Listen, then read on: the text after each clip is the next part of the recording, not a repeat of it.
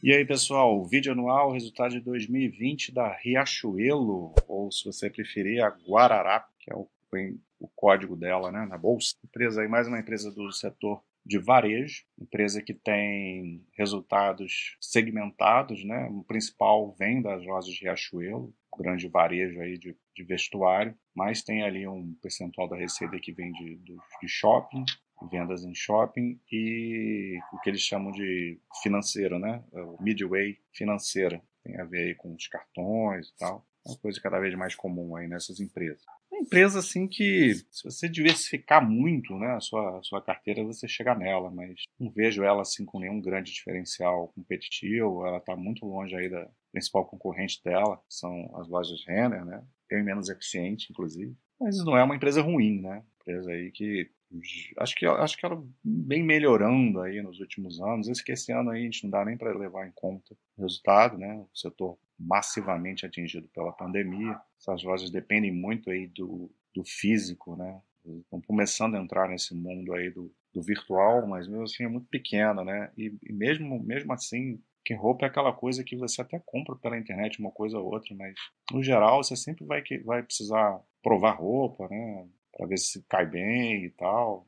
Principalmente mulher, né? Gosta de provar roupa para ver se se sente bem e tal. Homem também, mas às vezes tem homem que é mais relaxado e compra qualquer camiseta ali, mas não é o, não é o grosso, né? Não é isso que vai fazer a empresa realmente ganhar dinheiro. Então, o, o mundo físico ainda é muito necessário para esse tipo. Por mais que você desenvolva um bom marketplace, um omnichannel bem feito, e mesmo assim isso vai demorar para ser relevante, né? Então, a empresa até gasta boa parte das suas apresentações do release falando de transformação digital, de aplicativo, de ecossistema e tal, mas isso é uma coisa para a gente ver lá na frente, né?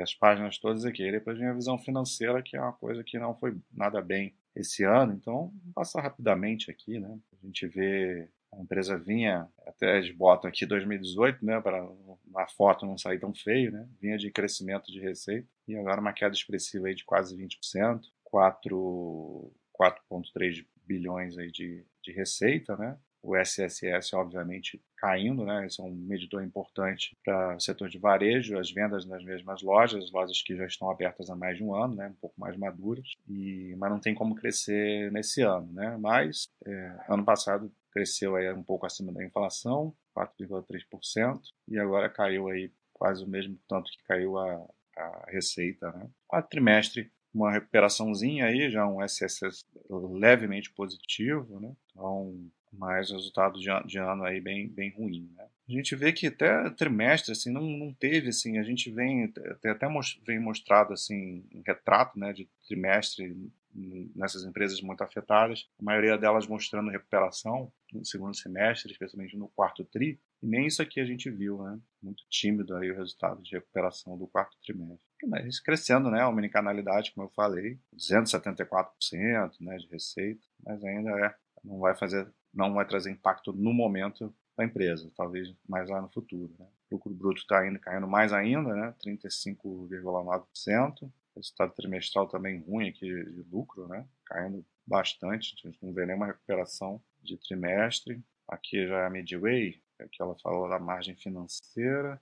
Aqui já é o resultado da, da financeira, né? Da Midway, caindo aí também. Aqui é perdas, descontos e cobranças, né? Diminuiu um pouquinho. Aqui que a gente vai ver, na verdade, o nível de perda de operações de empréstimo e de cartão, né? Eu acho muito alto, assim, esse, esse, esse nível de, de perda de empréstimo, já vem assim aí nos últimos dois anos. É uma coisa que precisa melhorar, porque esse esquema financeiro, né, de, de cartões e tal, é feito para dar um ser um, um plus ali na empresa, né? Dar uma, ser, ser um acelerador, não pode ser um peso, né? Muito embora a parte de cartão aqui esteja, esteja relativamente bem controlado, né? Não, não teve nenhum aumento assim significativo em 2020, chegou a aumentar ali no, na parte mais crítica do ano, depois no fim do ano ela deu uma recuperada, né? Deu uma amenizada. Mas isso aqui podia ser mais eficiente, né? Aqui é o resultado, né? de operação financeira, que foi prejuízo, né? Prejuízo aí de, de 1 milhão, quase 2 milhões. Então, foi esmagado, né? Veio de um de uma ajuda boa aí de 466 milhões para um prejuízo líquido pequeno, mas foi. Aqui a gente vê quadro de despesas operacionais, conseguiu controlar bem as despesas, né? Mas boa parte dessa redução aqui deve ser despesa de venda. Você vende menos, você vai ter menos despesa, né? Isso é importante reduzir aí num cenário desse, né?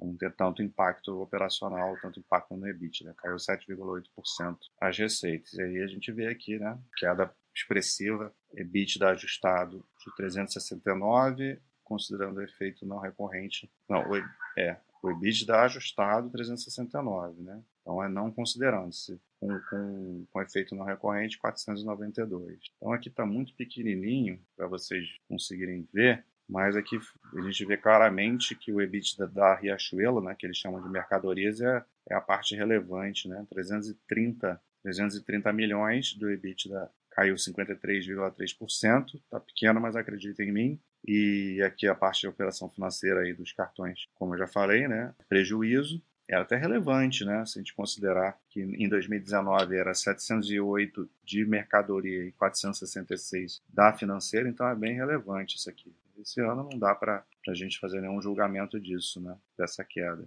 E tem uma parte pequena, isso sim, bem irrisória, da parte do shopping, que eles chamam Midway Shopping, caiu 38,8%, ficou em 40 milhões. Então, o EBITDA consolidado, ajustado, né? já excluindo parte não recorrente, 369 milhões, uma queda de 70%. Sofreu muito aí. E, e aí, lucro nenhum, né? Prejuízo prejuízo líquido de 27 milhões, teve um efeito não recorrente aí grande de 81 milhões, né? Então, o lucro, se você não, não, não fazer esse ajuste, até seria pior, né? Seria de 108 milhões. Então, a empresa realmente sofreu muito aí no, nesse ano, né? Estrutura de capital, endividamento e apresentação aqui meio tudo bem que eu estou vendo aqui de, pela primeira vez, né? Não olhei antes, mas a apresentação bem difícil, assim, de, não é muito intuitiva, não. Você tem que ficar procurando as coisas. É, endividamento diminuiu, 707 milhões. A alavancagem, obviamente, aumentou muito, mas foi porque o EBITDA caiu assustadoramente, né? Então, você tem um dívida líquida EBITDA aí de 3, né? A alavancagem dá uma pesada, mesmo com uma geração de caixa boa aqui, de 457 milhões de geração de caixa, e essa geração de caixa aqui que ajudou aí para cair o, o, endividamento, né? Então tá dando uma, uma pesada aqui, mas é, voltando esse EBIT daí, o, a alavancagem vai voltar aí para níveis moderados que ela vinha que ela vinha praticando, né, no, nos anos anteriores. Investimento principal em TI, tentando aí uma digitalização. E é isso. Dá uma olhada lá no, no, longo prazo, né? A gente vê que é uma empresa que oscila muito, né? Se ela teve um EBITDA esse ano igual de 2008, né? Como que, que impactou, mas vinha aumentando 600, 700, 800, aí volta a cair, né? Crise lá de 2015, 700, 692, aí teve um boom aqui, 2017, 2018, chegou a 1.7 bilhões de EBITDA, no ano passado já caiu de novo, caiu 34%, e aí agora esse ano para se desconsiderar e prejuízo, né? Mas é pelo menos é o primeiro ano aqui de, de prejuízo, né? Não é uma empresa que historicamente dá prejuízo, que, que tem uma, uma gestão ruim, operacional ruim, não. Mas ela oscila muito, né? Como eu falei, não, não costuma se diferenciar muito. E aqui, como eu tinha falado, né, não é uma, é uma empresa de estrutura de capital conservadora, não, não é uma empresa que tem alavancagem, alavancagem alta. Né? E aqui, na verdade, aqui está bem diferente né, de lá, porque a empresa, isso aqui provavelmente é captação, deve ter feito uma capitalização, aumentou muito o caixa e aqui aparece como, como caixa positivo. Né? Então, aquela indicador de alavancagem lá que eles mostraram totalmente diferente aqui do, do quadro. Eu confesso a vocês que eu não acompanho muito essa empresa, então eu não sei, eu não sei de onde vem esse resultado aqui. E aqui ela está com, com dívida líquida de 700 milhões. E aqui ela está com caixa positivo, né? Enfim, de qualquer maneira não é isso não é um problema, né? Essa parte de endividamento aqui. Então, como eu falei, uma boa geração de caixa, também bem diferente do que a gente viu lá no resultado. Aqui ali era do, do só do trimestre. Aqui a geração de caixa do trimestre, né? Por isso que está aqui 457 e aqui é do ano todo. Mesmo assim, aqui do trimestre aparece 626. Essas coisas, né? De número oficial e o que a empresa coloca no release, eles ajustam os resultados, né? Endividamento É, tem o IFRS 16, que, que no Rio eles, eles ajustam isso também, porque não tem a ver com a dívida propriamente da empresa, porque são, são, são as lojas que são alugadas e tal, e isso entra como, como dívida. Empresa aí que, se a gente olha aí o espectro de longo prazo, vem, vem retornando, né? Pelo menos para quem está em muito longo prazo, né? 20 anos para trás, né? E aí mais recentemente aí já não, a empresa já não vem meio que, que. Mas 2020 não dá para a gente olhar muito, dá para olhar nada aí para o setor. Quatro trimestres também não foi animador, então vamos esperar 2021 aí para ter uma posição real da atualidade da empresa. Um abraço.